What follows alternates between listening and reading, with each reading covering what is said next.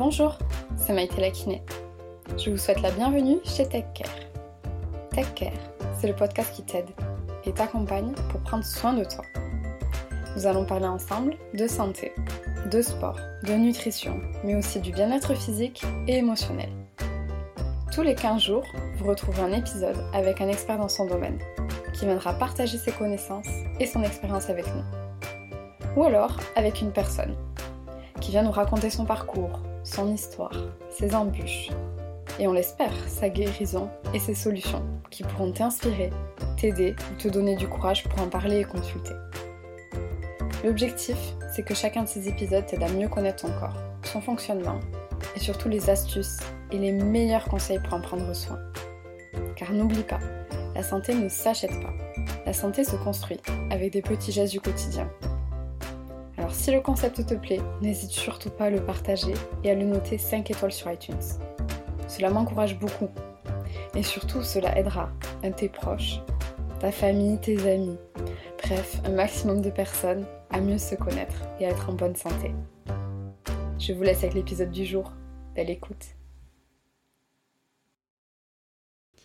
Alors aujourd'hui, j'ai le plaisir de recevoir Mélissa de Cyclo Intima, qui est une conseillère kinésithérapeute, qui est euh, formatrice en symptothermie.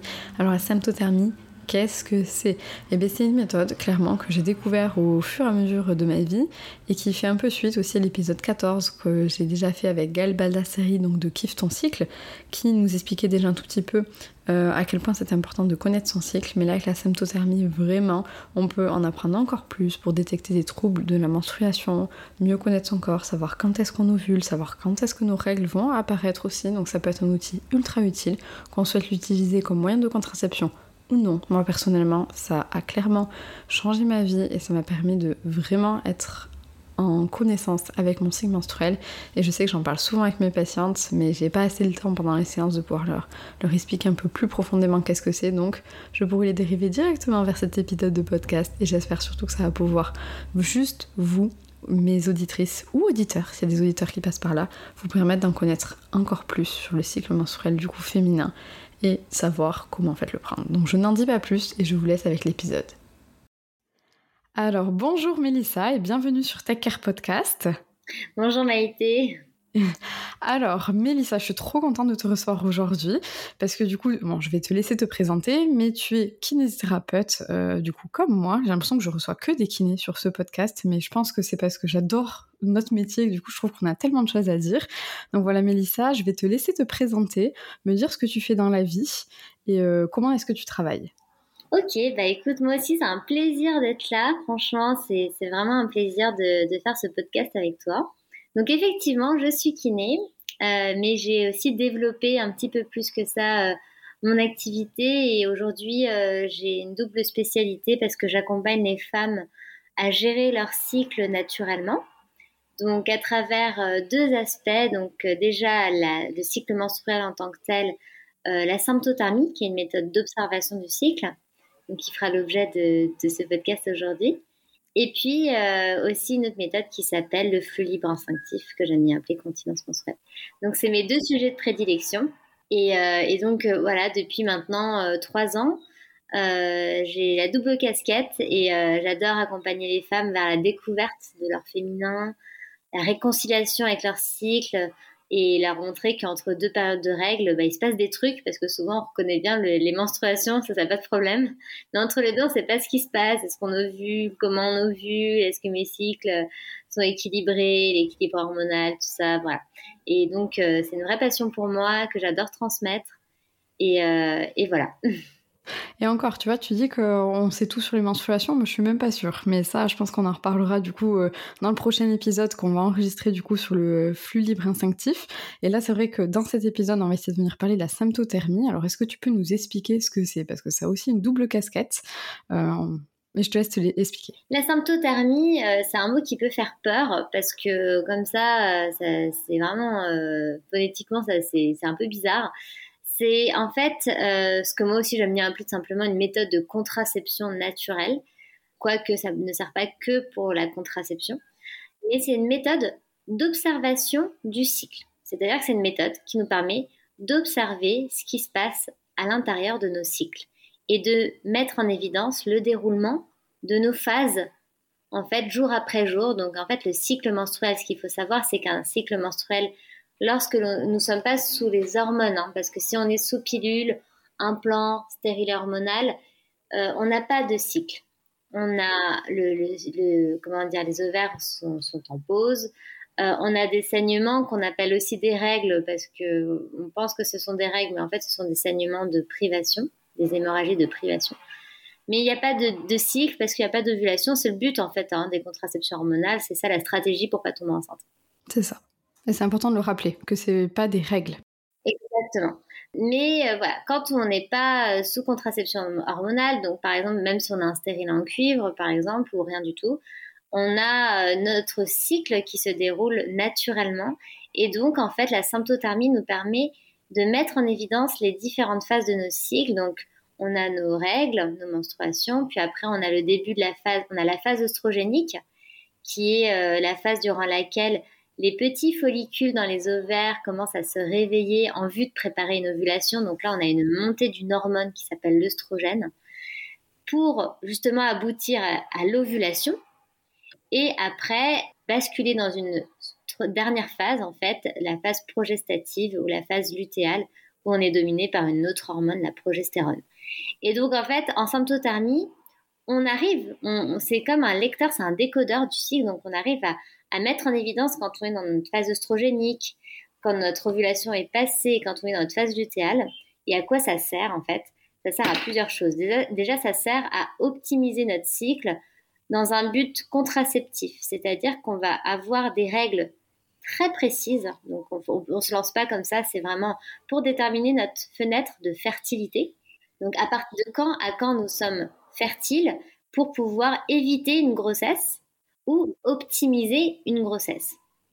Donc, quand on arrive à bien déterminer notre fenêtre de fertilité, et ça, c'est vraiment, euh, voilà, c'est pour ça que cette méthode, on moi, j'aime beaucoup en parler, mais surtout ce que je dis, c'est que si on veut se lancer, après, il faut apprendre la méthode, parce que ça suffit pas juste d'avoir compris les bases, il faut vraiment comprendre les règles d'interprétation. C'est ça qui fait que sa fiabilité. Et donc, du coup, quand on arrive à déterminer la fenêtre de fertilité, on sait à partir de quand on est potentiellement à risque de tomber enceinte ou non. Et donc voilà, ça c'est, on peut utiliser la but de contraception ou alors pour tomber enceinte plus rapidement, mais aussi de plus en plus, il y a de beaucoup de femmes qui utilisent aussi cette méthode pour mettre en évidence leur équilibre hormonal. C'est-à-dire pour savoir, tu vois, aujourd'hui on parle beaucoup de syndrome prémenstruel, euh, de syndrome des ovaires polykystiques, etc. C'est de plus en plus courant. Et du coup, grâce à la symptothermie, on peut voir en fait et révéler notre équilibre hormonal. Est-ce que j'ovule bien, entre guillemets, hein, j'ai fait très courte, euh, combien de temps dure chacune de mes phases, est-ce que c'est normal, est-ce que c'est équilibré, et du coup, après, on a les outils pour euh, bah, rééquilibrer nos cycles, parce qu'on a vraiment toutes les données en interne nécessaires à savoir, ah bah voilà, en fait, je manque, j'ai une carence en progestérone, donc, c'est cette carence en progestérone que je dois venir euh, travailler pour euh, rééquilibrer mon cycle et plus avoir de syndrome prémenstruel, etc. Donc, c'est vraiment une très riche, en fait, tu vois.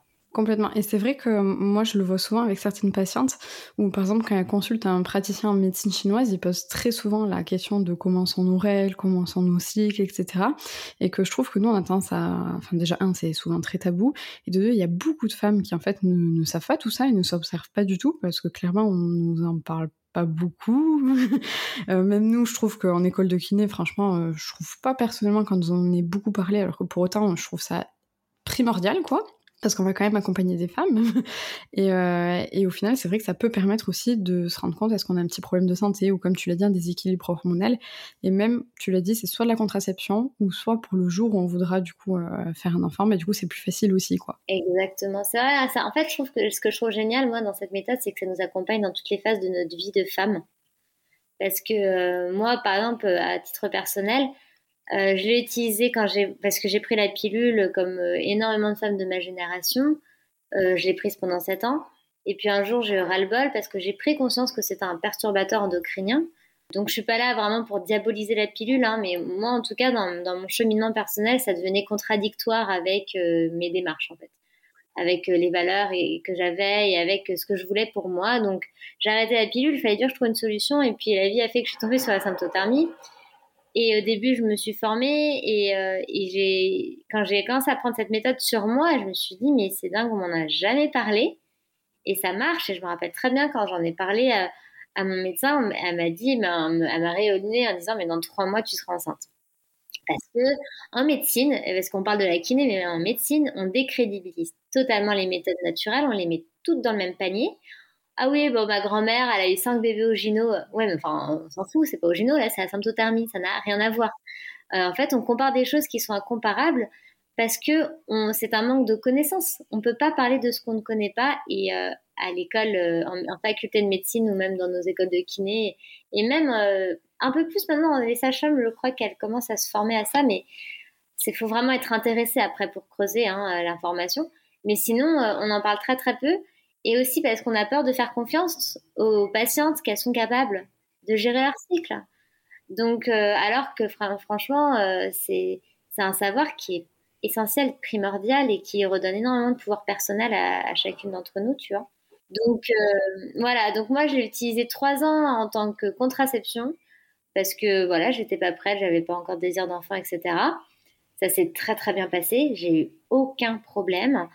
Et euh, au contraire, j'étais absolument émerveillée de me dire, bah, en fait, euh, je sais me lire, je sais où j'en suis, je n'ai pas peur. Alors évidemment, quand on sort ces trois, quatre premiers cycles, il y a tellement de choses à déconstruire euh, sur le fait qu'on peut tomber enceinte à tout moment, etc., etc., que à chaque fois, j'attendais mes règles avec impatience, me dire, bon, bah, j'espère que ça marche mon truc quand même. Et puis après, j'ai eu confiance et j'ai vu cycle après cycle que mes observations étaient vraiment fidèle à ce que je à ce que j'avais appris, que mon corps avait une intelligence intérieure et qui me donnait les informations en fait. Hein. Il me laisse pas dans le, dans le brouillard, donc euh, on en parlera, mais à travers l'observation de la glaire cervicale et de la température, aujourd'hui, on peut tout lire quasiment sur, euh, sur euh, ce qui se passe en interne dans nos cycles et c'est absolument génial de, de voir ça. Et il n'y a plus de, il a plus de secret quoi. Et voilà. Et puis après, j'ai voulu avoir un enfant. Donc, on a basculé euh, la méthode, on a juste optimisé euh, les périodes de fertilité. Je savais vraiment quand est-ce que je j'ovulais, vraiment. En tout cas, le, moment, où j'étais la plus fertile, parce qu'on dit, ça je vais le préciser, en symptothermie, par principe de précaution, on dit clairement qu'on ne sait pas exactement le jour euh, de l'ovulation, parce qu'il n'y a que l'échographie qui peut mettre en évidence le moment ovulatoire, le moment de l'ovulation mais on a quand même aujourd'hui les informations qui nous montrent le jour où il y a plus de chances qu'on ovule. Et après, on englobe ce jour de entre 24 et 48 heures. On sait qu'on a ovulé dans cette zone-là. Voilà. parce que là, tu dis quelque chose d'important, c'est qu'en fait, on n'ovule que seulement 24 à 48 heures. C'est que l'ovulation, exactement. En fait, l'ovulation dure. Une fois qu'on a éjecté l'ovule, il, il, est, il est viable même 18 heures, euh, je crois que c'est entre 12 et 18 heures même les vrais chiffres. Après, il, il est, euh, tu sais, biodégradable, donc il se détériore sur lui-même. il ne descend pas et chemine pas en attendant que les règles arrivent et on ne perd pas l'ovule au moment de nos règles, comme beaucoup de femmes l'imaginent. Hein. Genre, j'ai vu mon ovule, j'ai entendu des choses comme ça, mais c'est normal. comme on n'a pas appris dans les détails, on imagine tellement de choses. Non, non, en fait, l'ovule, c'est une cellule qui est grosse pour une cellule mais qui fait un millimètre. Euh, donc à l'œil nu, on pourrait le voir presque. Mais une fois que l'ovule a été éjecté, il faut qu'il soit fécondé frais. Hein. et puis après, il se détériore en fait, et c'est tout, quoi. C'est tout simple. Donc, euh, donc voilà. Et l'ovulation, une fois qu'elle est terminée, c'est fini. On passe en phase progestative et euh, on, on est totalement infertile après l'ovulation. Et le plus gros problème, c'est la durée de vie en fait des spermatozoïdes dans notre vagin et dans notre utérus qui du coup peut augmenter cette fenêtre fertile en fait. Et tu as tout à fait compris, c'est ça, c'est qu'en fait l'enjeu de la méthode, c'est aussi de savoir à partir de quel moment on est potentiellement fertile. Et le moment où on est fertile, c'est pas le potentiellement fertile, c'est pas juste au moment où on a l'ovule, c'est le moment à partir duquel, si euh, on, a on a un rapport non protégé, ce rapport peut devenir fécondant. Et comme tu le dis clairement, un spermatozoïde en milieu fertile, c'est-à-dire à partir du moment où démarre notre phase oestrogénique, on sécrète au niveau du col de l'utérus une, sécrétion qui s'appelle la glaire cervicale. Donc cette glaire cervicale, on va en parler, c'est hyper intéressant, c'est hyper important. Mais en fait, cette glaire cervicale, c'est ce qui donne le pouvoir fécondant spermatozoïde. C'est dans ce liquide précieux, tu vois, que dans certaines méthodes, on l'appelle même l'élixir de vie, tu vois. Euh, donc c'est dans ce liquide-là que les spermatozoïdes trouvent de quoi se nourrir, survivre, logent même et euh, ont ce qu'on appelle le pouvoir fécondant, c'est-à-dire euh, la, capacité de, de, se, de, se, déplacer comme ça dans le corps de l'utérus jusqu'aux trompes. Et ils peuvent tenir dans cette glaire jusqu'à six jours. Hmm. Donc en fait, T'imagines que euh, la glaire plus les spermatozoïdes, c'est un peu, tu sais, le, la recette miracle.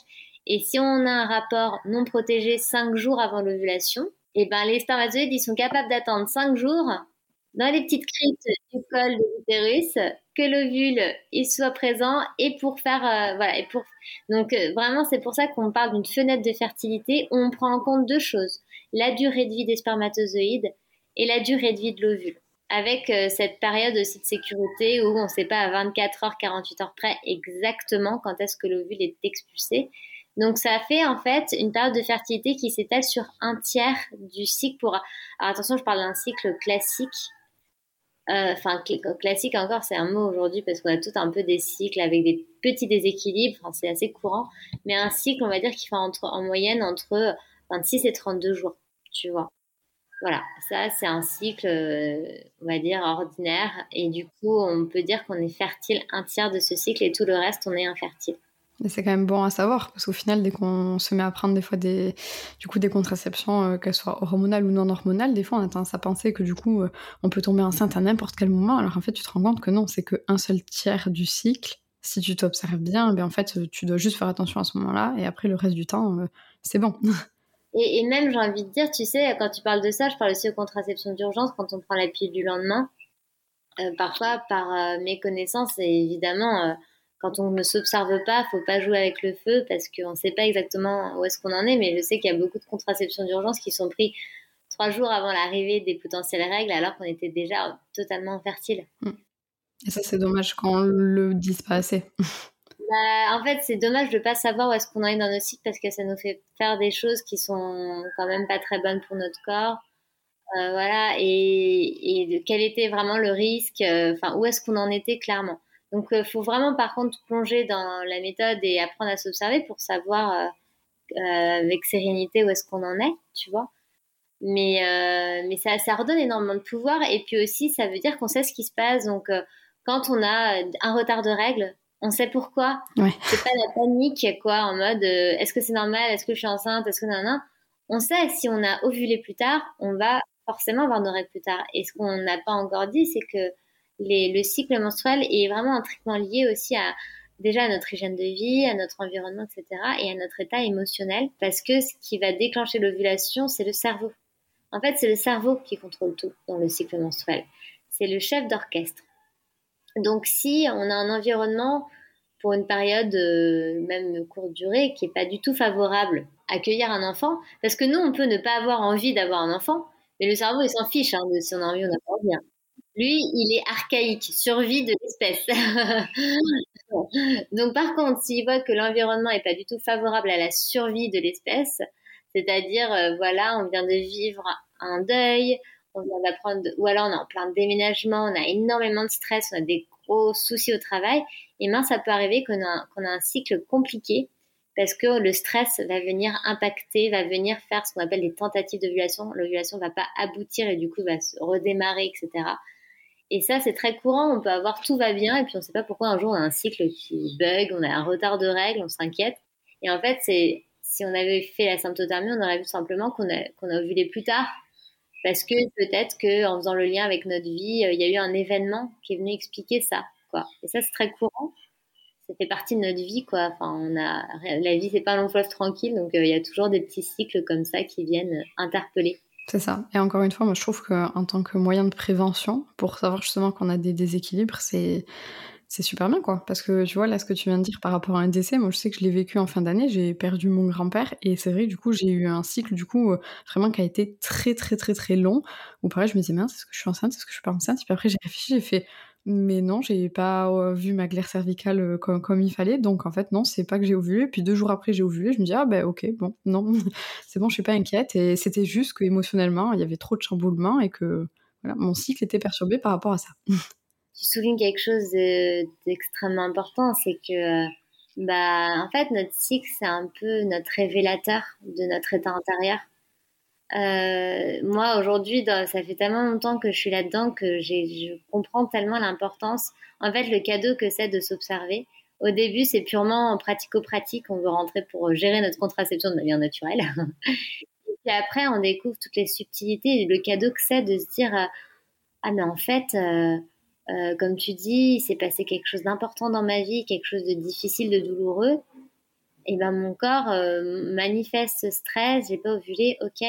Et puis quand le cycle se rétablit, tu peux aussi te dire que ça va un peu mieux, tu vois. Euh, ou alors ça fait six mois, neuf mois que ton cycle il est complètement chaotique. Est-ce qu'il n'y a pas un déséquilibre alimentaire? Et en fait, c'est même de la prévention parce que le cycle, c'est pas que le cycle menstruel, c'est les hormones, c'est des réactions en chaîne et, toutes les glandes hormonales de notre corps sont, euh, communiquent entre elles. Donc, mettre en évidence un problème de cycle, c'est mettre en évidence quelque chose de sous-jacent qui peut aussi avoir des répercussions, évidemment, sur d'autres plans. Donc, euh, mettre en évidence une carence grâce au cycle menstruel, c'est aussi faire de la prévention sur un autre problème de santé qui peut se dégrader si on ne prend pas en charge. Mmh, complètement. Tu vois, on met pas mal on met beaucoup en évidence des problèmes de thyroïde à travers le cycle, des problèmes hypophysaires, euh, euh, des problèmes intestinaux, euh, tu vois, parce que le cycle, il va tout de suite être impacté par le moindre déséquilibre. Donc après, on peut enquêter, savoir, bah ouais, mais pourquoi j'ai ça et remonter à la source et du coup soigner à la source, c'est beaucoup plus efficace et en plus on le fait de manière beaucoup plus précoce que si on avait attendu des symptômes plus grave parce que ça s'est aggravé avec le temps, tu vois. Ah non, mais complètement. Et c'est sur ça, moi, personnellement, j'encourage beaucoup mes patientes qui sont sous euh, contraception du coup non hormonale. Donc en général, c'est le stérilet. Je leur apprends à essayer de s'observer parce que je trouve qu'en fait, c'est trop important. Euh. Et puis même, du coup, il y en a certaines qui ont déjà eu des enfants, d'autres qui en ont pas encore. Ben, je dis, ben, le jour où vous voudrez avoir un enfant, ben, on connaît toute une copine qui galère à avoir un enfant. Ben, là, au moins, si on apprend à mieux s'observer, ben, le jour J on aura vraiment ce désir-là, peut-être qu'on aura moins de mal que euh, notre copine qui peut-être ne, ne sait pas repérer sa période fertile, en fait, tout bêtement. Bah, c'est ça, il y a beaucoup de couples qui, c'est ça, il y a beaucoup de couples qui ont du mal à concevoir juste parce qu'ils savent pas le bon moment déjà. Alors attention, euh, aujourd'hui on a quand même on est quand même dans une époque où il y a des gros problèmes de fertilité à cause de l'environnement, des perturbateurs endocriniens, du stress, etc.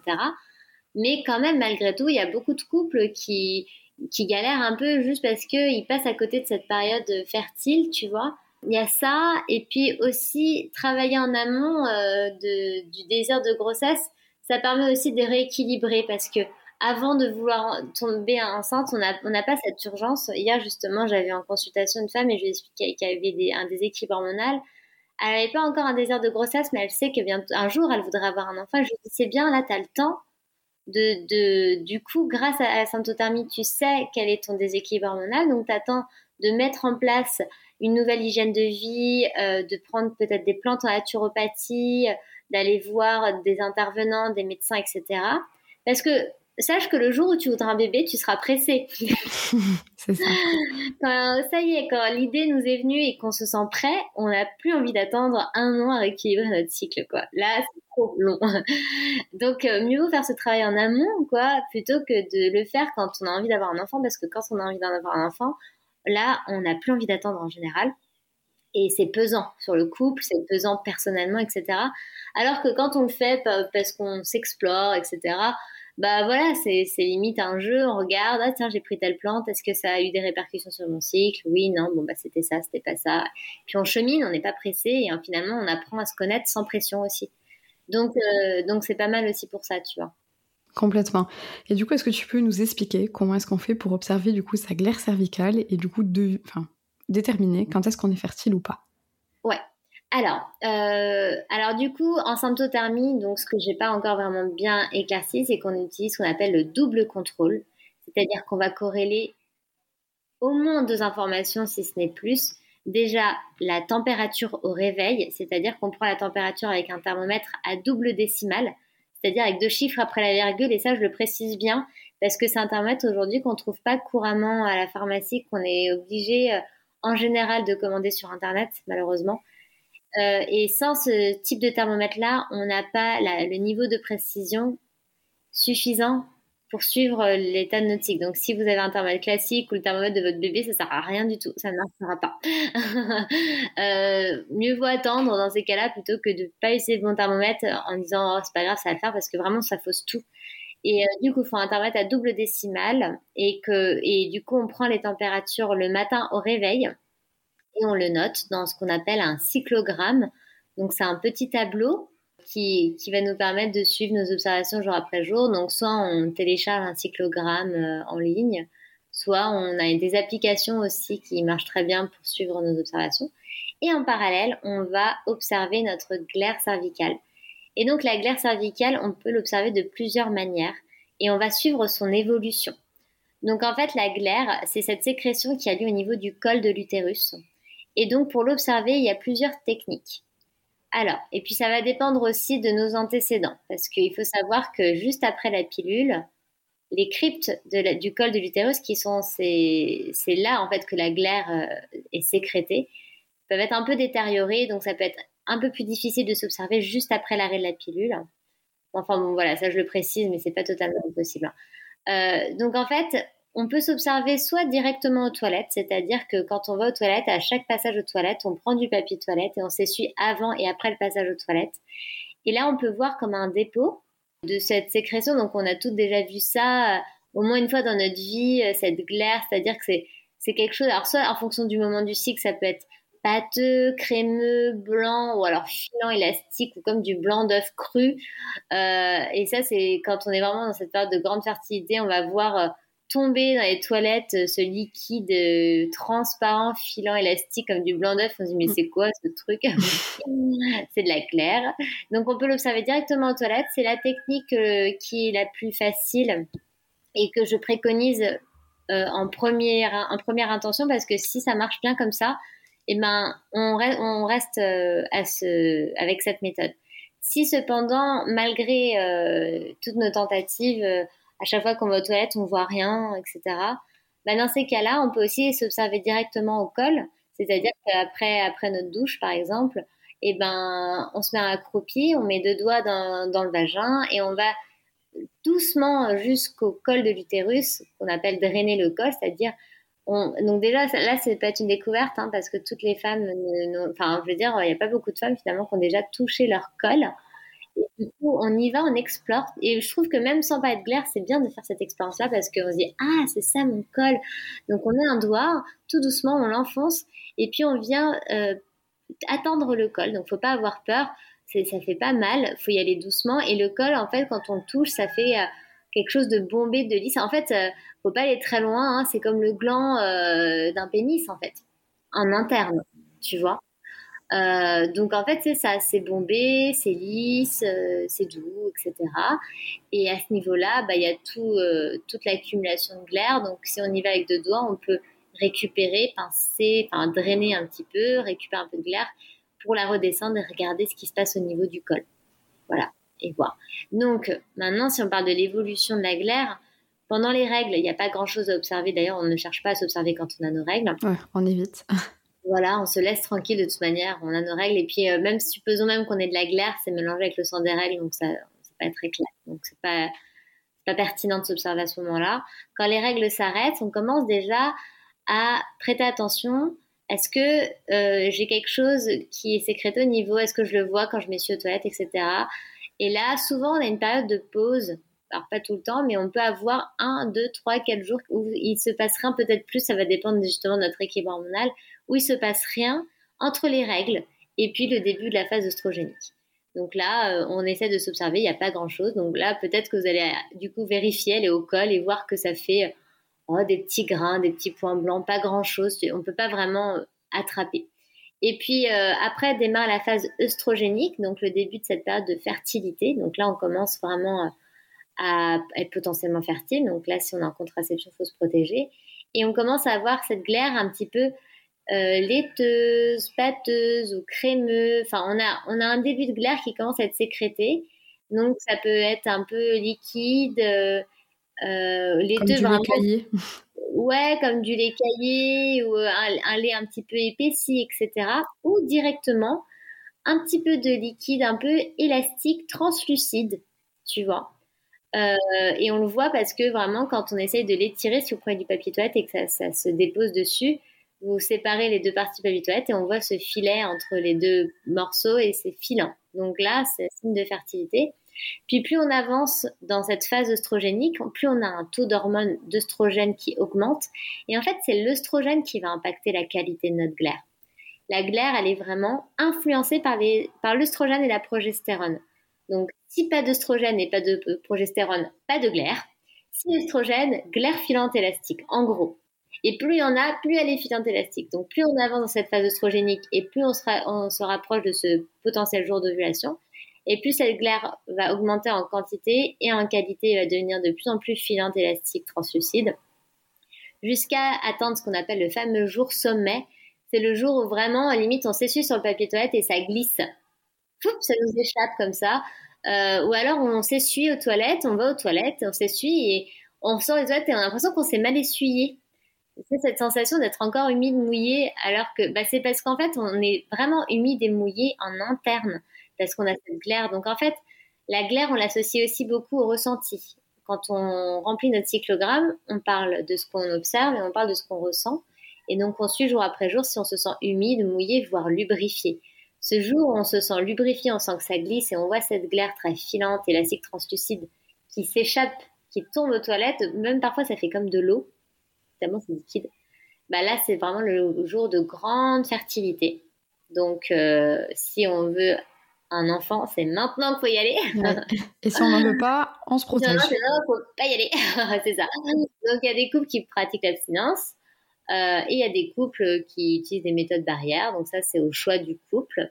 Et c'est pour ça, une règle extrêmement importante, c'est la communication d'un couple si on se démarre dans cette, euh, si on démarre dans cette démarche, tout simplement, faut pas tout porter sur nos épaules hein, parce que c'est euh, ce qui risque de, de, nous porter préjudice et euh, les malentendus. Ah, mais je pensais que tu étais fertile, ah bah non, je ne savais pas, hop, on a un bug. Non, il faut vraiment que ce soit clair dans le couple, expliquer à l'homme la méthode. Si vous prenez une formation, une formation en ligne, de regarder une ou deux vidéos avec votre chéri, de lui expliquer pourquoi vous faites ça, c'est super important parce que s'il comprend pas, ça va être très très abstrait pour lui et puis ça peut créer des malaises, des ambiguïtés et ça peut bah, voilà, faire que finalement euh, on a un rapport non protégé. Enfin voilà, un manque de clarté, euh, c'est ça qui peut, qui peut être délétère. Donc voilà. Et puis après, juste après l'ovulation, on change de phase parce que après l'expulsion de l'ovule, le follicule, donc c'est on va dire l'enveloppe qui, qui a permis à l'ovule de mûrir et qui l'a expulsé, va changer totalement d'aspect, il va muter, il va se transformer en corps jaune. Donc le fameux corps jaune euh, qui euh, va lui sécréter une nouvelle hormone, la progestérone. Et cette progestérone, en fait, va impacter la glaire et va la rendre beaucoup plus va l'assécher en fait. Donc on va retirer tout l'aspect liquide translucide, elle va devenir blanche, cassante, euh, euh, blanchâtre, cassante, euh, pâteuse, etc. Et on va apprendre en symptothermie euh, à émettre en évidence ce point de rupture. C'est-à-dire le moment où il y a ce changement brutal de l'aspect de la glaire, qui est vraiment brutal. Hein. C'est vraiment du jour au lendemain, voire même parfois dans la même journée, ce qu'on appelle le tarissement. Le matin, c'était liquide et le soir, c'est pâteux. Et après, ça se confirme, c'est-à-dire jusqu'à la fin du cycle, c'est pâteux. Ou, alors, elle, voire elle disparaît sous l'influence de cette progestérone. Voilà, donc voilà comment évolue la glaire, comment l'observer. Et, euh, et, ce qu'il faut savoir, c'est que ça peut arriver, donc ça, faut pas paniquer, que les deux derniers jours du cycle, on a un tout petit retour de glaire un peu filante, un peu euh, translucide. Et ça, c'est juste parce que voilà, c'est pas un retour de fertilité en fait, c'est un retour de glaire un peu filante parce que la progestérone diminue, euh, d'un point de vue hormonal, hein, du coup, l'œstrogène ressenti, euh, c'est relatif, augmente et du coup, on a une glaire qui réapparaît un petit peu, mais c'est pas retour de fertilité. Ce qu'il faut retenir, c'est que après l'ovulation, on a un changement brutal de la glaire et que ça dure dans le temps. Et du coup, en parallèle, ce qui nous intéresse, c'est comme, comme on corrèle la glaire. Si on regarde que la glaire, on est sur une autre méthode qui s'appelle la méthode Billings, C'est ce que j'allais te demander. Est-ce que tu pourrais nous expliquer les différences un tout petit peu? Ouais, ce qui est, aussi efficace, mais qui s'appuie sur d'autres règles d'interprétation. Donc là, si vraiment on veut s'appuyer sur cette méthode, il faut vraiment aller vers une monitrice de la méthode Billings, euh, parce qu'il ne faut pas mélanger toutes les méthodes, je pense, surtout quand on démarre, il faut vraiment choisir la méthode qui nous correspond et apprendre la méthode, mais pas faire trop notre mélange, parce que sinon, euh, c'est... Voilà. Euh, la méthode Billings, c'est une méthode d'observation du cycle, comme la symptothermie qui s'appuie uniquement sur la glaire cervicale méthode des températures, c'est une méthode d'observation du cycle qui s'appuie uniquement sur la température. Et ça, c'est ce qu'on retrouve beaucoup aujourd'hui avec les moniteurs de fertilité. Euh, tu sais qu'on peut acheter euh, pour savoir quand est-ce qu'on peut qu'on est qu'on peut avoir un bébé, etc. Là, donc c'est des thermomètres, mais ça s'appuie que sur la température. Et la symptothermie, c'est glaire plus température. Et en fait, euh, c'est un peu ce mélange, l'association des deux qui fait que cette méthode, elle est fiable à 98% d'après l'OMS. C'est-à-dire que la, pilule est fiable à, je crois, 99% et la symptothermie à 98%. Ouais. Donc c'est assez similaire. C'est vraiment un, fort taux de fiabilité. Et encore une fois, le manque, les erreurs souvent sont liées à, enfin, on va pas mettre toujours sur ça, mais ça peut souvent être lié juste à des problèmes de communication, des malentendus, etc. Mais, euh, et aussi euh, comment on a appris la méthode? C'est-à-dire qu'en autodidacte, effectivement, euh, on n'a pas ce retour, ce feedback qu'on a besoin d'avoir quand on démarre, parce qu'on a évidemment énormément de questions, de doutes quand on démarre, et l'accompagnement est nécessaire, les échanges sont nécessaires. Parce que, bah voilà, faut valider ce qu'on voit, quoi. Euh, on a besoin de comparer, etc. Donc voilà. Mais, euh, mais du coup, c'est une méthode qui est, qui, est, qui est fiable grâce à ça. Et donc, on associe l'observation de la glaire nos résultats de, de température et ce qu'on voit, c'est que dans la première partie du cycle, en phase œstrogénique, on a une température qui est relativement basse et stable. Et qu'au moment de l'ovulation, enfin de ce jour sommet, de ce jour où la glaire est, est à son pic de fertilité, et après, au changement brutal, la température monte significativement. Donc on voit vraiment un plateau bas et un plateau haut, deux niveaux. Hein, et elle reste, elle se stabilise, elle reste haute jusqu'à la fin du cycle. Puis elle chute juste avant les règles, parce qu'il y a une chute de progestérone avant les règles. Et comme la température, comme la progestérone chute et que c'est la progestérone qui est hyperthermiante et qui fait que cette température est haute, quand la progestérone chute, la température chute. Voilà. Et est-ce qu'on sait pourquoi cette température elle augmente? Dit que c'était par rapport à la progestérone, mais pourquoi?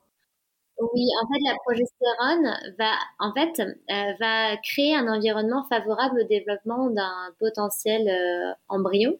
D'accord.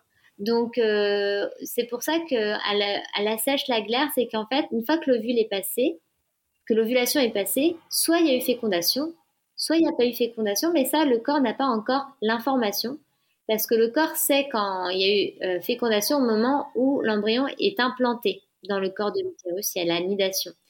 Mais avant de s'implanter, il reste dans la trompe et il chemine 7 à 10 jours de la trompe jusqu'au corps de l'utérus pour ensuite faire l'anidation. Et pendant tout ce cheminement, bah, on sait que c'est quand même euh, une cellule en division, il y a des fragilités. Il faut, il faut qu'il y ait un, environnement favorable à, à, cette, à ce développement cellulaire, à cette multiplication cellulaire. Et du coup, l'environnement euh, favorable, c'est le corps qui se réchauffe. Bah, on fait le nid, tu sais, donc il faut que ce soit chaud. Et aussi, il faut surtout qu'il n'y ait plus, il n'y a aucune bactérie, plus rien qui rentre dans le, dans le corps de l'utérus. Donc en fait, cette glaire qui va devenir pâteuse, cassante, ce qui va se passer, c'est qu'elle va euh, sceller, fermer l'entrée de l'utérus. Et en fait, j'ai pas parlé de ça aussi, mais en parallèle de ces évolutions-là, il y a aussi la position du col de l'utérus qui évolue. En début de cycle, pendant la phase oestrogénique, le col de l'utérus, il est ouvert pour permettre l'entrée des spermatozoïdes et il est haut, donc on est vraiment ouverte à l'autre. Mais après, en phase progestative, il va descendre, se fermer et durcir parce qu'il faut plus qu'il y ait rien qui rentre. Surtout pas des bactéries, etc. Donc la glaire va se durcir, va faire comme euh, tu sais, on parle du bouchon muqueux euh, quand on est enceinte, mais on va dire que c'est un peu de ce type-là, c'est-à-dire va former comme un bouchon euh, dur, pâteux, etc. Et, euh, et, de protection en fait de l'enceinte de l'utérus. Et, et, voilà, et c'est pour ça aussi que le corps a besoin d'être bien chaud. c'est pour justement que ce soit favorable au développement, tu vois. D'accord. Et par rapport à la prise de température, quand tu dis le matin au réveil, est-ce que c'est obligé que ce soit toujours aux mêmes heures ou pas Alors, du tout non. Le matin au réveil, c'est-à-dire, c'est pas je prends un petit café, je raconte ma vie, puis je prends ma température. C'est vraiment mon réflexe de. Moi, moi c'est ça mon réflexe, c'est mon thermomètre, il est sur mon réveil. Bon, euh, j'ai un bébé, donc j'ai plus besoin de réveil, mais il est sur le table de lit. et quand je, avant de sortir du lit, euh, je prends vite fait ma température. Et en plus, comme ça enregistre, j'ai pas besoin de la regarder tout de suite. Je la note après le soir euh, ou dans la journée, tu vois, sur mon truc, mon application. par contre, voilà, on, on, peut avoir ce qu'on appelle une chronosensibilité et c'est assez courant, c'est-à-dire si on est du genre à avoir un rythme de vie très régulier, le fait de se réveiller un peu plus tard ou un peu plus tôt, ça va venir un petit peu perturber les prises de température. Mais ça, on va le découvrir sur le moment. Et puis au moment de l'accompagnement, on va, on va explorer tout ça. Donc moi, ce que je conseille aux femmes, c'est de prendre la température au réveil et si elles font des grasses mat le week-end, qu'elles fassent leur grasse mat le week-end, c'est pas un problème. Mais de bien noter l'heure à laquelle elles ont pris la température, parce qu'après, on va déterminer L'impact de l'heure aussi. Et il y a des femmes pour qui cet impact, une demi-heure, ça va tout changer. Et des femmes, une heure, ça va rien changer. Mais ça, il y a qu'en expérimentant qu'on peut le voir.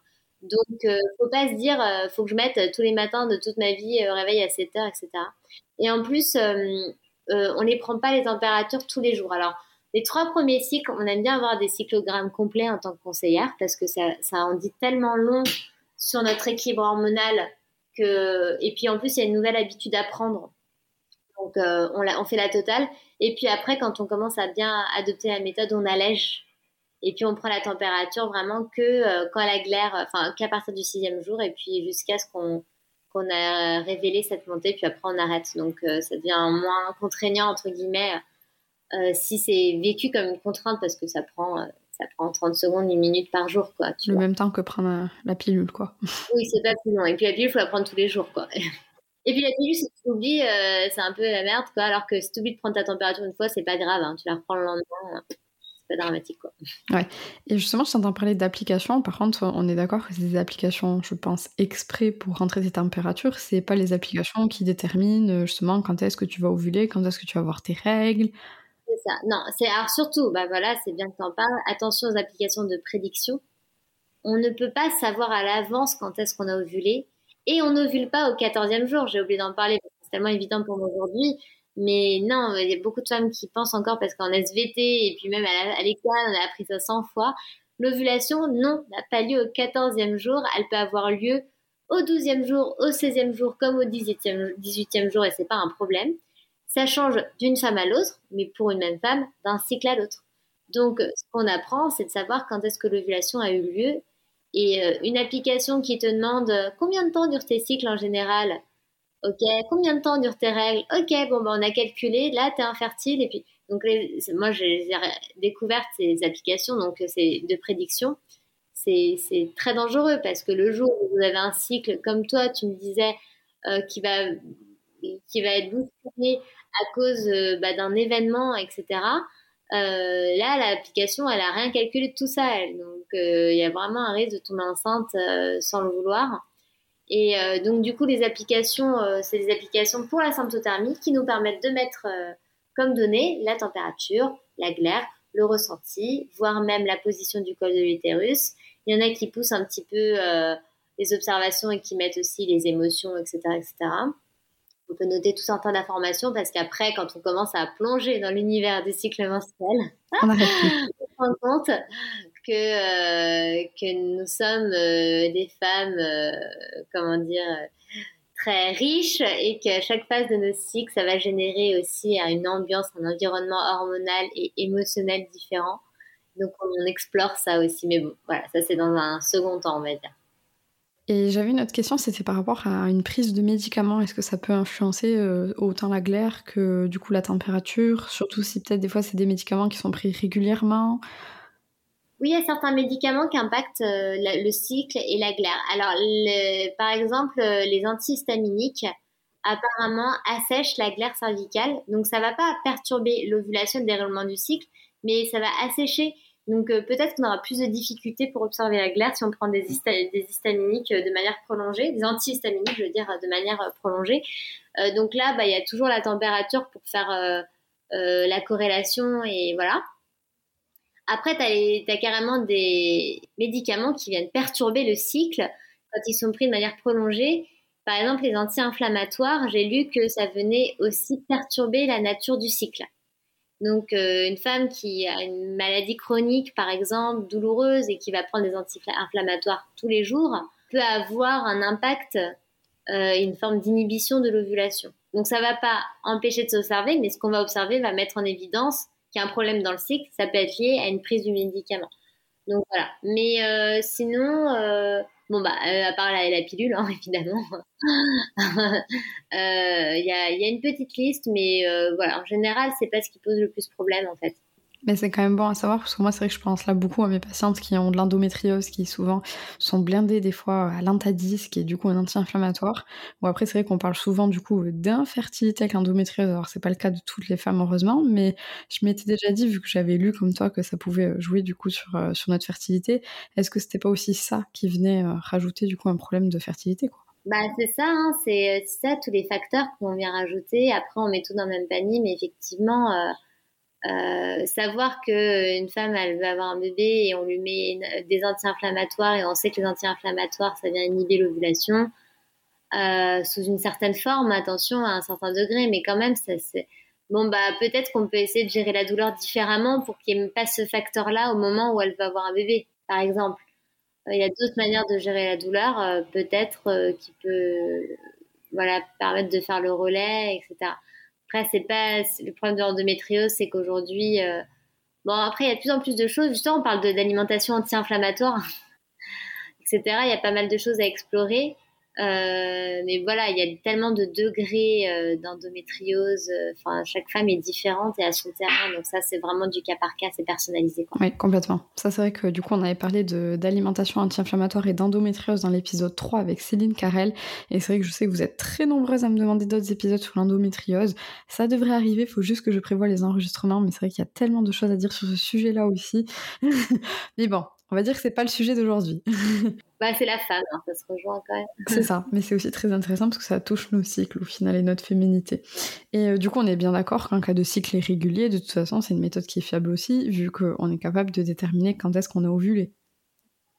Alors oui, tout à fait. Par contre, le petit bémol, parce que je suis d'une totale transparence, c'est que si on l'utilise à but contraceptif et qu'on a des cycles vraiment irréguliers, hein, c'est-à-dire euh, avec des longues périodes d'aménorrhée, euh, enfin, tu sais, euh, des cycles qui font un coup 45 jours, un coup 58, un coup.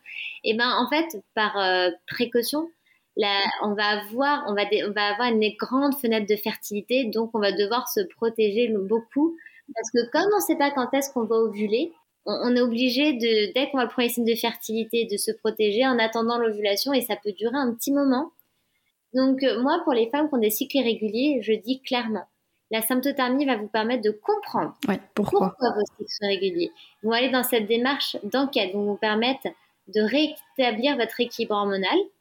Dans un but contraceptif, ce sera peut-être pas le plus confortable, mais il y aura toujours les méthodes barrières pour euh, faire le relais, les préservatifs.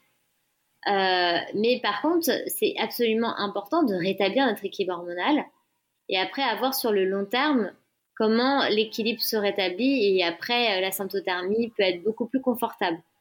La méthode, elle sera toujours fiable parce qu'elle va toujours permettre de dire bah t'en es là dans ton cycle, il se passe ça, t'as une tentative d'ovulation, etc. Donc c'est total, c'est précieux quand on a des problèmes de cycle d'avoir la symptothermie pour comprendre pourquoi on a des problèmes de cycle.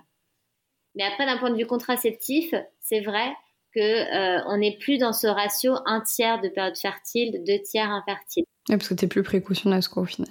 Mais c'est vrai qu'encore eh ben une fois, ça, on l'a pas dit vraiment comme ça, mais je pense que la symptothermie, ça peut être quelque chose qui peut être complémentaire à du coup une autre contraception. Bon, surtout du coup le stérilet au cuivre, on l'a dit, parce que toutes les contraceptions hormonales, du coup, ça fonctionne pas. Mais ça peut être en complément. Donc c'est ça qui est bien. Exactement. Et moi, je trouve que c'est une merveilleuse opportunité que de s'observer sans pression quand on a un stérilet en cuivre. Pour après, quand on veut le retirer, on a déjà bien intégré la méthode et euh, la période d'apprentissage elle est passée et du coup euh, on est bien. Et euh, du coup, ouais, franchement, une femme qui, qui a un stérilet, elle a rien à perdre, quoi. Franchement, euh, c'est vraiment le, le meilleur moment pour se lancer. ça n'a aucun impact à part que du positif et de la découverte, quoi. Et du coup, on est d'accord, selon toi, euh, si là, il y a une de nos auditrices qui aimerait bien se lancer euh, du coup dans la symptothermie à visée contraceptive, euh, c'est quand même pas top de se lancer vraiment toute seule. C'est mieux de se faire accompagner. Oui, oui, oui. Alors, il y a plusieurs. Bah oui, déjà, si vraiment ça fait écho comme une évidence, bah, la, deuxième étape, c'est de, de trouver la bonne personne pour vous accompagner, donc d'aller vers une conseillère. Il y a des ouvrages les ouvrages, sont, les manuels sont, sont, hyper importants parce que quand on a une petite question, on va s'y référer. Mais ça n'est pas suffisant. Ça n'est pas suffisant parce que euh, on peut pas tout mettre dans un livre. Et puis on n'absorbe pas l'information de la même manière dans un livre que euh, accompagné avec euh, une formatrice. Euh, parce qu'il y a tellement de choses à voir, à revoir, des croyances qu'on avait sur le cycle, etc que bah, on sait tous euh, combien de pourcentage, je sais plus les études qu'elles montrent, mais qu'est-ce qu'on retient d'un livre qu'on vient de lire? Même pas 10%. Hein. Donc on imagine bien que c'est pas comme ça qu'on va vraiment intégrer la méthode de manière fiable. Donc il faut aller vers une conseillère. Euh, et ce qui est génial dans notre monde aujourd'hui, c'est qu'on a toute notre approche. Donc moi, je fais des formations en ligne. Je fais aussi des masterclass, donc c'est vraiment une approche qui est unique. Il n'y a personne qui fait ça, où tous les mois, on a un rendez-vous mensuel, ça fait des, comme une formation continue. On analyse des cyclogrammes ensemble. On aborde différents thèmes comme l'équilibre hormonal. En fait, je forme complètement les femmes qui rentrent dans ma formation. Euh, c'est-à-dire, euh, elles sont formées pour leur pratique, mais elles sont formées aussi dans l'analyse de leur cycle. Et on va toujours beaucoup plus loin. Et ça, c'est mon approche. Mais il y a aussi euh, des conseillères qui font des formations en direct euh, sur euh, des soirées dans, la semaine. Il y en a qui font du présentiel, donc ça dépend de ce qu'on a besoin. Il y en a qui font des consultations individuelles, euh, des suivis, etc. Donc, vous tapez conseillère en symptothermie, vous allez avoir plein de choses. Et puis, ça va vraiment dépendre aussi, comme c'est quand même un univers très intime, et c'est comme quand on va voir notre kiné pour notre rééducation périnéale, être à l'aise avec l'intervenant faut avoir confiance parce que si on a peur de poser une question bête, si on n'ose pas, si je ne sais pas quoi, eh ben, euh, on prend des risques en fait. Donc il faut vraiment aller avec une personne avec qui la fibre elle passe et on peut s'autoriser à tout dire, à envoyer nos photos de glaire parce que moi je reçois des photos de glaire tout le temps et, euh, oui bah oui c'est ça, hein, on apprend. Hein. donc euh, c'est quoi ça pour toi? Qu'est-ce que tu vois? Ok bah, si on est toujours dans des mots, dans de l'abstrait, euh, non, mais là, on rentre dans le dur, faut qu'on apprenne, quoi. Donc euh, voilà, aller vers une personne avec qui ça vibre, avec qui c'est, ça passe le courant, euh, avec qui vous êtes en confiance. Et même si vous commencez avec quelqu'un, ça ne ça, ça matche pas, pas hésiter à changer, si vraiment la symptothermie vous parle. Et là, du coup, qu'est-ce que tu aurais à répondre à du coup une jeune femme qui va consulter du coup son gynécologue et qui en parle à son gynécologue et qui lui dit justement comme ce que toi on avait pu euh, te dire que du coup dans trois mois elle sera enceinte, etc. Et eh ben justement ça c'est un gros problème. Hein. Là je parle, justement je travaille avec euh, une amie qui fait sa thèse en symptothermie qui va être médecin généraliste bientôt euh, pour faire une fiche d'explication à destination des médecins eh ben, recadrer les choses en disant que c'est une méthode qui est reconnue par l'OMS, hein, l'Organisation mondiale de la santé, qui est fiable à 98%. Et que sa fiabilité s'appuie sur des données et des études récentes, et que ça n'est pas la méthode Ogino. Ce n'est pas une méthode de calcul. Et qu'aujourd'hui, euh, voilà, si on est accompagné et qu'on apprend la méthode, c'est une méthode très fiable. Pour savoir juste, petite parenthèse, euh, la fiabilité de tous les moyens de contraception, il faut se référer à du coup à l'indice de Pearl. Et c'est comme ça en fait que du coup Mélissa peut vous dire 98 ou 99. C'est ça. C'est une donnée qu'on peut retrouver très facilement sur Internet, l'indice de Pearl.